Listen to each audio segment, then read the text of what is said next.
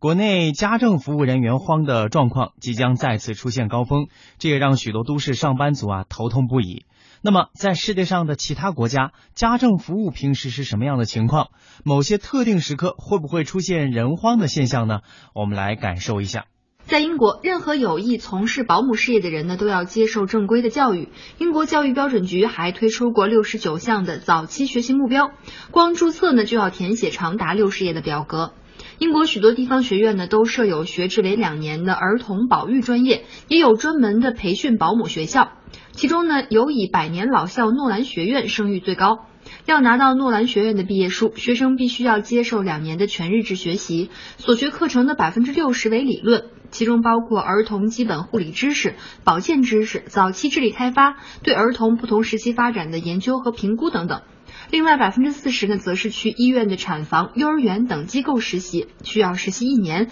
才能获得毕业资格证。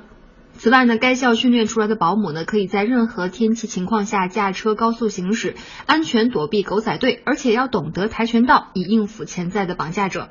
该校的毕业证书呢是全球认可的，每年的学费就高达一点三万英镑。而找保姆和家政最可靠和省力的方式呢，就是通过中介公司。英国的家政中介公司呢，大多为全英雇佣与就业联合会成员。根据联合会制定的程序，中介公司负责审查他们的资格证书。了解其健康状况和人品，更重要的是要向以往雇主以及推荐人了解其工作经历。在正式聘用之后呢，双方的合同内容一般包括应该做的家务具体范围、每天工作平均小时数、假日安排，以及双方同意的雇佣费用、加班奖金以及支付方式。雇主呢要为家政保姆交纳收入税以及国民保险金。那家政在工作期间要享受家庭成员的保险待遇。当然呢，家政行业在职业道德方面也有不可碰触的天条，那就是客户隐私。曾经在前任首相布莱尔家里干了四年的保姆，曾经向媒体透露了一些第一家庭的生活细节，最终被布莱尔夫人向英国最高法院申请了禁令，才没能发表。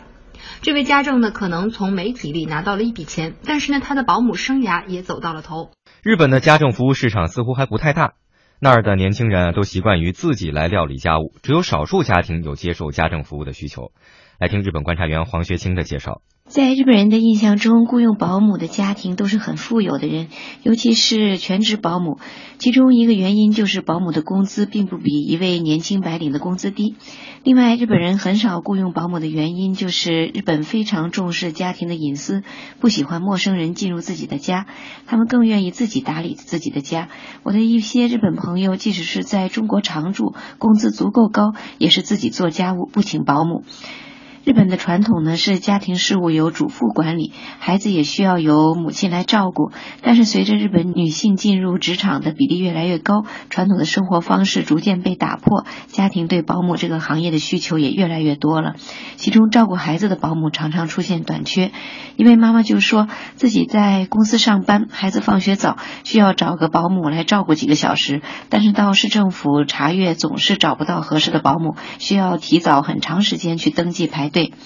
在日本呢，要找中国人保姆就更是很难的事情了。持有工作签证的外国人呢，不能以签证中工作以外的行业作为主业。嗯，学生签证等呢，打工的时间也是有限的。虽然日本在放假期间反倒是不需要保姆，不会出现保姆荒，但是在保姆这个市场上，就业人员不足的现象是越来越明显了。一八六九年，美国伊克华大学为该校女生首开了持家学，这是最早的带有家政性质的实用课程，内容就包括理家呀、烹饪啊等等。那如今在美国想找到合适的保姆也是越来越难了，碰到好的小保姆也会用加工资、提高待遇等方式想尽办法留下她。来听美国观察员庞哲的介绍。美国找临时小保姆看孩子，在节假日年轻父母得以放假的事情难度是越来越大了。主要原因是供不应求。首先，十几岁的青少年寻找假日期间就业或者志愿参加社会学校活动的人越来越多，同时对看孩子条件的要求也有不断的提升，这都造成了找保姆难的原因。另外，人口比例统计来看，适龄的青少年人口似乎少于不断出生的婴儿和需要保姆孩子的数量。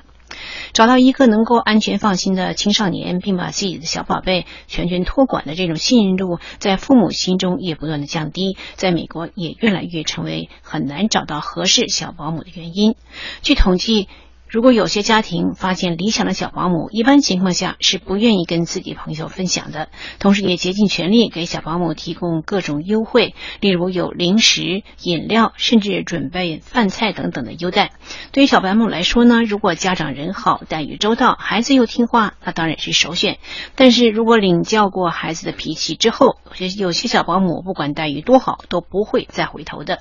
还有就是很多美国年轻的父母希望小保姆能够讲第二种语言，这样呢就会长期聘用，不但找到保姆，甚至也请到了家庭语言教师。这种小保姆的费用基本上都是每小时从二十美元到三十五美元不等，